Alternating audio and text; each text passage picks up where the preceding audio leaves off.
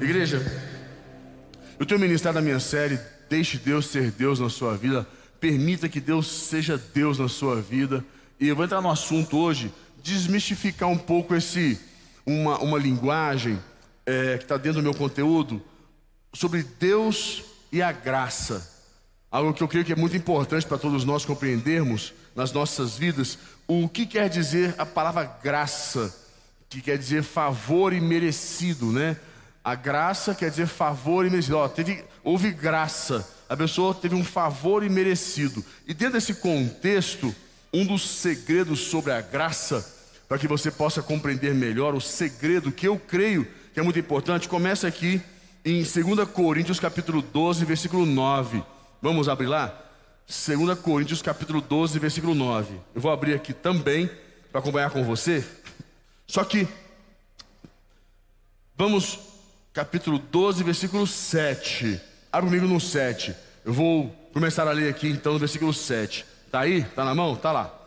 E para que não me ensoberbecesse com a grandeza das revelações, foi-me posto um espinho na carne, mensageiro de Satanás, para me esbofetear. Olha, que ele recebeu aqui, né? um espinho na carne, o apóstolo fala que para que eu não me ensoberbesse com as grandes revelações, o conhecimento, tudo que eu estava vivendo em Deus, tanto poder, tanta coisa grandiosa, foi me posto um espinho na carne, algo para pôr o meu pé no chão, tirar minha altivez, meu orgulho, algo que pudesse, como ele fala, mesmo profetear, fazer com que eu não fique julgando as pessoas, apontando é, erro das pessoas, para que eu tenha humildade e ao mesmo tempo que as pessoas que têm suas falhas, suas limitações, seus erros, eu possa aceitá-las sem ficar julgando. É o que ele está falando aqui. Ele fala: olha, eu, rece eu recebi essa. É, é, para que eu não me ensoberbesse, não ficasse me achando demais, achando que era alguma coisa, me pôs o espinho na carne, mensageiro de Satanás, para me esbofetear, a fim de que não me exalte. Versículo 8: Por causa disto, olha o que ele pede por causa disto, três vezes pedi ao Senhor que o afastasse de mim. Imagina um apóstolo que já tinha curado tanta gente, imposto as mãos, feito milagres e maravilhas na vida de tantas pessoas, e na vida dele não podia fazer nada. Ele clamou ao Senhor e falou: Pedi para Deus, mas não deu em nada, não, não aconteceu, não foi, não virou, e nem ah, por isso eu desisti parei. Mas ele diz aqui que, olha, eu tentei, falei com Deus, mas Deus não quis. Deus ainda continuou permitindo que ele vivesse aquela condição, aquele espinho na carne dele. Mas com algo importante, versículo 9. Olha o versículo 9. Então ele me disse: A minha graça te. A minha graça te.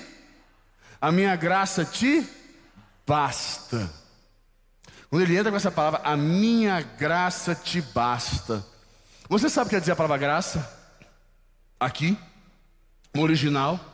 A palavra graça, deixa eu tentar, vou ler para você a palavra graça no original, que é charis, que quer dizer aquilo que dá alegria, deleite, prazer, doçura, charme, amabilidade, graça no discurso, a palavra graça está muito, é, é, algo muito, é uma, são mais virtudes na tua vida do que um, algo que façam que você resolva, é, que resolva os seus conflitos, resolva os seus problemas.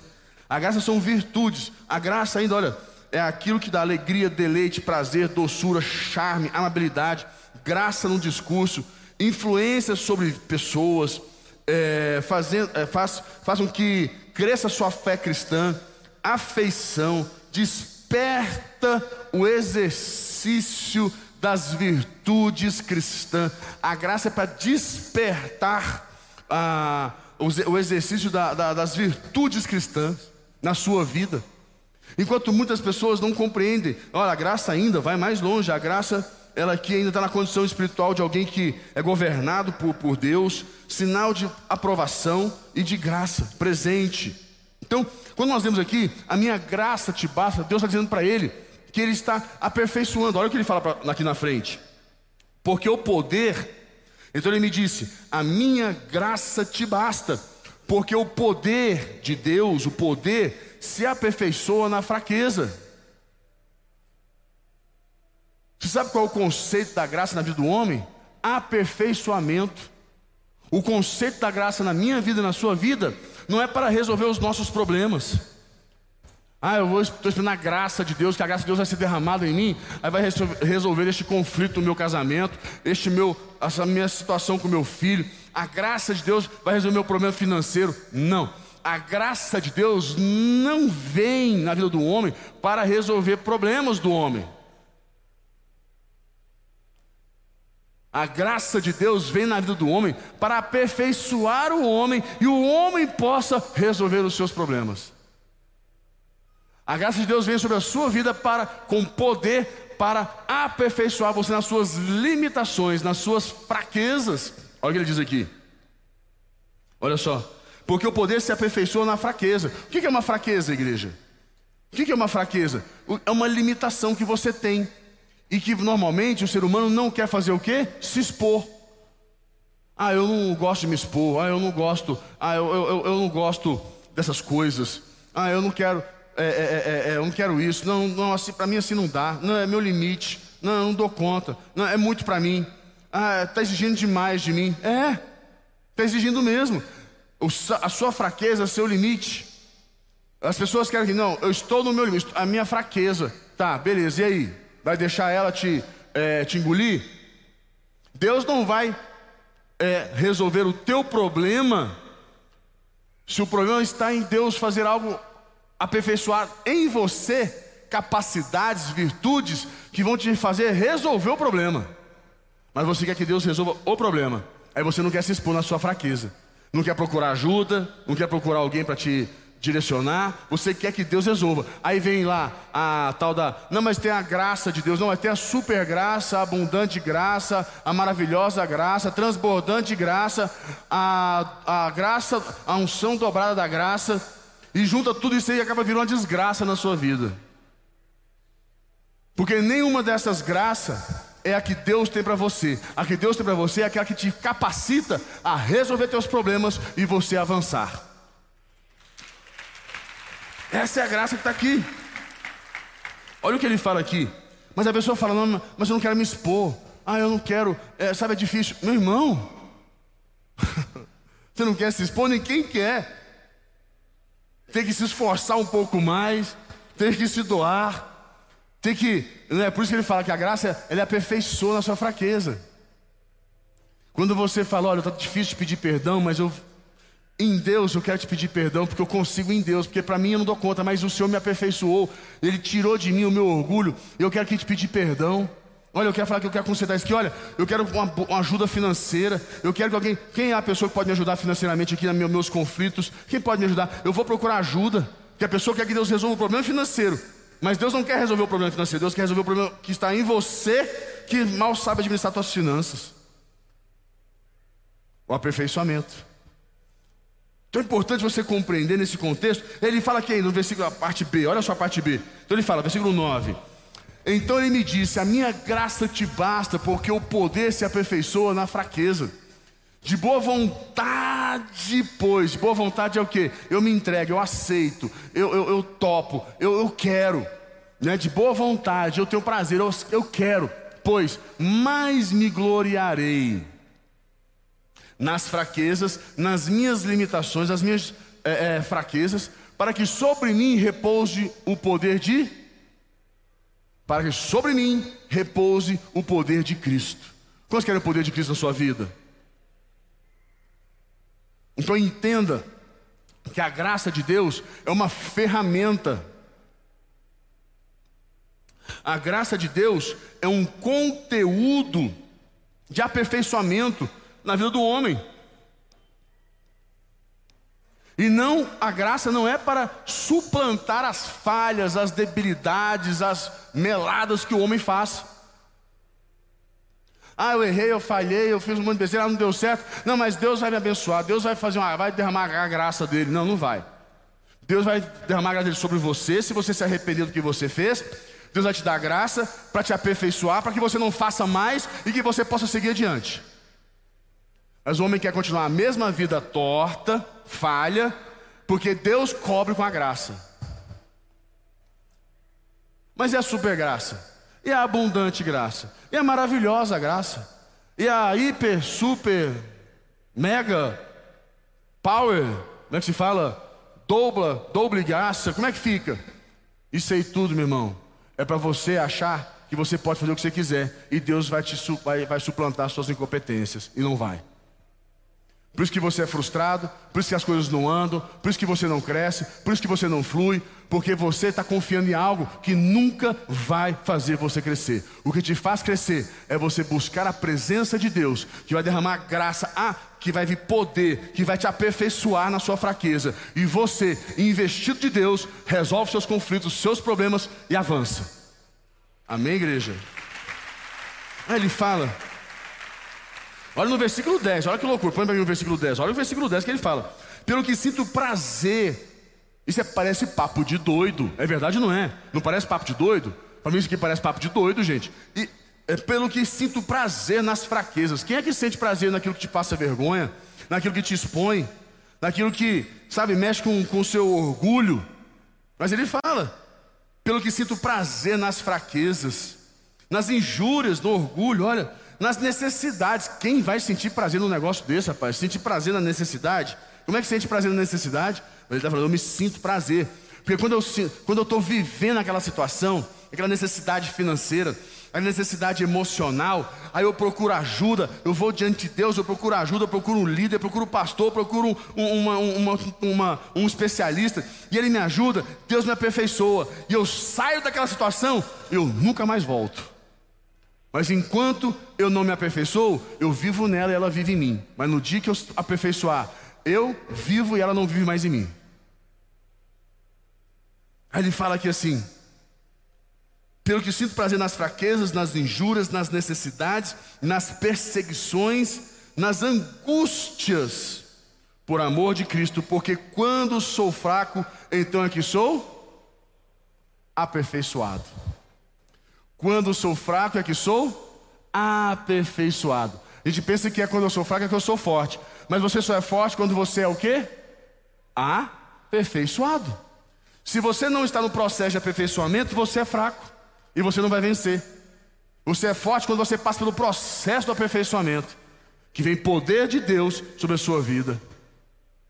Então é importante nós compreendermos que a graça de Deus é um conteúdo. Vamos mais um versículo, Hebreus 4,16. Abra comigo lá. Hebreus 4,16. Deixa eu abrir aqui também.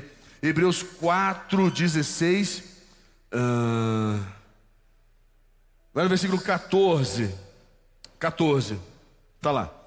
Tendo, pois, a Jesus, o Filho de Deus, é, com, como grande sumo sacerdote que penetrou os céus, conservemos firme a nossa confissão. Quer dizer, fica firme no altar, fica firme com Jesus, fica firme com a sua, com a sua equipe, com o seu líder, com a sua célula, com a presença de Deus, com a palavra, com a oração, com o jejum, fica firme com o louvor. Não deixe nada roubar isso de você. Ficamos firmes na confissão, porque não temos sumo sacerdote que não possa compadecer nos entender, nos compreender, olhar para nós, entender a nossa, a, nossa, a nossa dificuldade, a nossa dor, certo? Porque ele, ele diz aqui, ó, compadecer-se das nossas fraquezas, das nossas limitações. Por que, que ele conhece? Por que, que ele se compadece? Porque antes foi tentado em todas as coisas. Ele passou por tudo que nós passamos, então ele nos entende. Ele sabe o que, que você passa, o que, que eu passo, o que nós passamos. Ele entende, Jesus sabe. Aí ele fala aqui, a nossa semelhança, mas sem pecado. Só que ele venceu para que eu e você possamos vencer também. Aí ele vem em versículo 16 e dá uma pancada, né? 16 ele fala assim: acheguemo-nos, quer dizer, se humilhe, se aproxime, deixa Deus tratar, deixa Deus agir, vai diante do Senhor, aceite as maneiras de Deus, acheguemo-nos né? Aceite, permita, deixa Deus entrar. Vai, tira a tua altivez, o teu orgulho. Para de ficar se achando que você é alguma coisa a mais do que você não é. Na, na, diante de Deus, ninguém é nada. Aí ele fala aqui assim: acheguemos-nos, portanto, confiadamente, quer dizer, com segurança, com, com paz no coração, seguros, confiadamente, junto ao trono da graça. Junto ao trono da graça. Vai lá no trono da graça. Agora eu te pergunto: onde é que está a graça de Deus? Está só no, aqui na igreja? Ela não está sobre alguém que Deus capacitou para derramar sobre a sua vida? Se Jesus veio na terra em carne e osso, foi batizado por João Batista, ele não aceitou alguém? E você não quer aceitar que Deus pode usar alguém para derramar graça sobre a sua vida, para te abençoar? Aí ele fala aqui assim: junto ao trono da graça, a fim de recebermos misericórdia e acharmos graça para socorro em ocasião oportuna. Igreja, escuta uma coisa muito séria, muito séria. A graça de Deus tem um propósito nas nossas vidas. A graça de Deus tem um propósito, ela precisa cumprir um propósito de Deus em nossas vidas. A palavra do Senhor diz: O Senhor é meu pastor e nada, o Senhor é o meu pastor e nada, da vontade de quem? Do pastor para as ovelhas. Quem é o pastor? Cristo. Quem são as ovelhas? Eu e você. Quem é o nosso pastor? Quem é o seu pastor? Se o pastor quiser que a ovelha morra de fome, ela vai morrer de fome. Se o pastor quiser que ela morra de sede, ela vai morrer de sede. Se o pastor não quiser é, é, tosar a ovelha, ela vai ficar tão cabeluda que ela vai ficar pesada, difícil, não vai conseguir comer direito. Mas se ele quiser, ele tosa ela, o pelo, a, a, a lã dela. O pastor decide, ele define, ele decide o que, que ele faz. Então, o Senhor é meu pastor e nada me faltará da vontade dele para mim, não é da minha vontade, que as pessoas querem a graça de Deus para cumprir propósitos pessoais, vontades pessoais. Eu preciso da graça de Deus porque eu estou com esse conflito aqui e eu quero que a graça de Deus venha sobre a minha vida, ou melhor, sobre a situação e cumpra um propósito aqui. Mas a graça de Deus já foi definido o propósito dela. A definição da do propósito da graça de Deus na sua vida é aperfeiçoar você e não fazer e não resolver os teus problemas. A graça não é para cumprir um, um propósito, ou melhor, não é para suprir uma vontade do homem, uma vontade nossa. A graça veio para nos aperfeiçoar, nos tornar fortes naquilo que somos fracos, e nós vamos vencer. Se fosse assim, quando o Gideão foi para a guerra, Deus tirou quantos mil homens dele? Vocês lembram? Na primeira leva foram 21 mil, depois foram 9 mil. Você que no do fritar dos ovos sobraram quantos homens? De trinta e tantos mil homens, sobraram quantos? 300. Deus foi lá, naqueles homens, no arraial do inimigo, e fez o que? Uma desgraça. Permitiu que o pau quebrasse lá. Deu a eles instrumentos que deu graça a eles. Instrumentos que eles bateram, bateu o instrumento, bateu não sei o que, bateu daqui, uma confusão danada. O povo se confundiu, saiu se matando, matou um, matou o outro, virou um rolo danado, todo mundo se matou, sobrou uma meia dúzia. Eles foram lá e fizeram o quê? Mataram eles. Aí eu te pergunto, por que Deus não fez o seguinte? Não, é, se Deus é Deus, então o que Deus tem que fazer? Não, Deus joga uma bomba lá, mata todo mundo, a gente não precisa fazer nada. É assim? Deus fez, Deus tirou todas as condições para que o homem não se achasse que eles venceram os inimigos. Gideão foi com 300 homens para ele entender que Deus deu a ele a capacidade dele vencer. Deus deu a ele o quê? Graça. Então Deus tira as condições do homem e Deus te leva para os lugares de vitória para você depender da graça dele que vai te aperfeiçoar e você vai vencer. Quem vai vencer esse problema financeiro é você em Deus. Quem vai ver esse problema no casamento é você em Deus. Quem vai vencer esse problema com teu filho é você em Deus. Que a graça de Deus vai te capacitar, o poder de Deus vai te investir e você vai resolver, você vai solucionar, você vai dar fim a essa situação e nunca mais vai voltar na sua vida.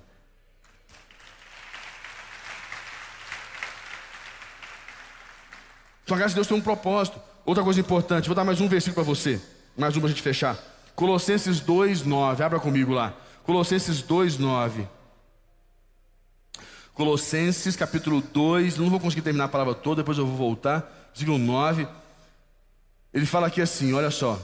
Porquanto nele habita corporalmente toda a plenitude da divindade, também nele estáis aperfeiçoados. Também nele estáis aperfeiçoados. Ele é o cabeça de todo principado e potestade. Nele também fostes, olha isso, igreja, circuncidados, tiraram os excessos da nossa vida, não por intermédio de mãos, mas no despojamento do corpo da carne, que é, os, que é a circuncisão de Cristo. Versículo 12: Tendo sido sepultados juntamente com Ele no batismo, no qual igualmente fostes ressuscitados mediante a fé no poder de Deus, que ressuscitou dentre os mortos. 13. E a vós outros que estáis mortos pelas vossas transgressões e pelas ins, pela incircuncisão da vossa carne, vos deu vida juntamente com ele, perdoando todas as vo, os vossos os nossos delitos. Para aí. Você está entendendo isso aqui? Que Jesus é cabeça, todo principado da potestade? Que toda desgraça do teu passado, da tua vida, todos os erros, falhas, delitos, transgressões, tudo, tudo isso, toda essa vida torta que você teve ou tem ou está tendo, toda essa vida, Jesus virou para os principados potestades e falou o seguinte: quais são as sentenças dele aí? Quais são as sentenças? Quais são os delitos? O que, que tem aí contra ele?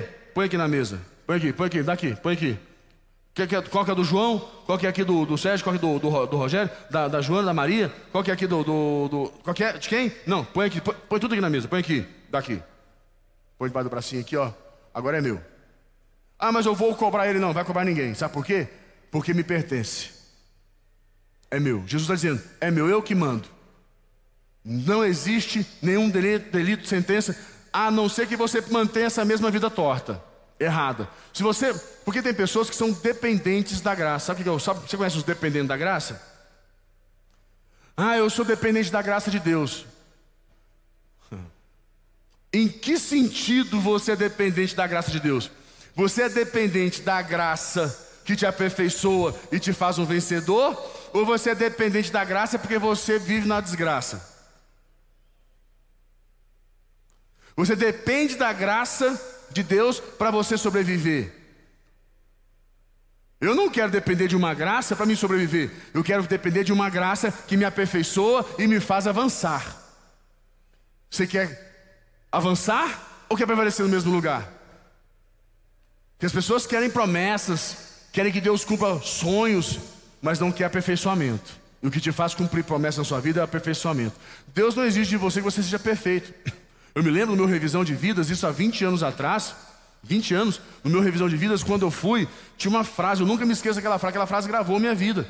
Não somos santos lutando, é, não somos é, pecadores lutando para sermos santos. Não somos pecadores lutando para sermos santos. Somos santos lutando contra o pecado. O que quer dizer isso? Deus não quer que sejamos perfeitos. Deus não exige de nós perfeição, mas é nosso dever, dever nos aperfeiçoar. Deus não exige de nós perfeição, mas é, mas é nosso dever nos aperfeiçoarmos buscar aperfeiçoa, aperfeiçoa, aperfeiçoamento todos os dias, que mediante a graça que vem de Deus sobre nós. Aí no versículo 13 ele fala aqui, olha só, e a vós outros que estáis mortos pelas vossas transgressões e pela incircuncisão da vossa carne, vos deu vida juntamente com ele, perdoando todos os nossos delitos, tendo, versículo 14, olha que poder, tendo cancelado o escrito de dívida, não tem nenhum escrito de dívida contra a sua vida, nenhuma sentença, que era contra nós e que constava de ordenanças. Vamos falar você? Qual que é o delito? Qual é a ordenança? O que, você tem contra o rapaz? O que você tem contra fulano? O que, você tem contra ele? Daqui. Jesus falou, daqui, dá tudo aqui, aqui. Todo debaixo do braço. O que, que ele fez com isso? Olha aqui, versículo 14. O que, que ele fez? Ainda? O qual nos era prejudicial, removeu inteiramente, encravando-o na cruz. O que, que ele fez com os delitos, com tudo? Pôs na cruz. Versículo 15 ele fecha. E despojando os principados e potestades. Você quer despojar? Tirando todo o poder deles, publicamente os expôs ao, des ao desprezo, triunfando deles na cruz. O que eu quero que você entenda nisso daqui, em nome de Jesus. Quando aceitamos Jesus como Senhor e Salvador das nossas vidas, é dado a nós um novo espírito nós recebemos do Espírito de Deus, poder de Deus, graça de Deus, para nós vencermos, para nós sairmos dessa vida miserável de conflitos, de problemas que a gente muitas vezes nem vê, porque a gente fica cego, a gente não sabe, como a, a palavra do Senhor diz, que o Deus deste século cegou o entendimento, ele cega o nosso entendimento, a gente não vê que a gente está com a vida toda torta, lascada, ferrada, mas quando a gente se encontra com Deus, ele rasga essa dívida que existe contra nós, essas sentenças, esses delitos, ele pega tudo, põe na cruz e nos derrama graça, poder, para a gente ir para uma nova vida. E assim nós vamos caminhando, aperfeiçoando, avançando, crescendo, mas o homem tem que tomar cuidado, porque senão o que acontece? Ele volta para aquela vida. Então isso dá a você e a mim uma nova identidade que nos faz triunfar sobre a carne, sobre as condições do homem, sobre as nossas fraquezas, nossas limitações. O homem quer que Deus resolva as fraquezas dele, aonde Deus quer te aperfeiçoar para você resolver. Não busque abundante, mega, super, hiper, maravilhosa, transbordante, dobre, sei lá, graça. Busque a graça que te aperfeiçoa e te faz forte para vencer todos os dias da sua vida. Amém, igreja? Vou parar por aqui. Feche teus olhos, escuta a cabeça, quero orar com você. Feche teus olhos, escuta a cabeça, quero fazer uma oração com você. Nós vamos fazer nossos dias e nossas ofertas. Feche teus olhos. Pai, nós invocamos o teu nome, chamamos a existência a tua graça, a tua poderosa graça, que nos aperfeiçoa, que nos põe numa condição de aperfeiçoamento para vencer, para romper com as nossas fraquezas, com as nossas limitações e nos fazermos vencedores. Fala com Deus.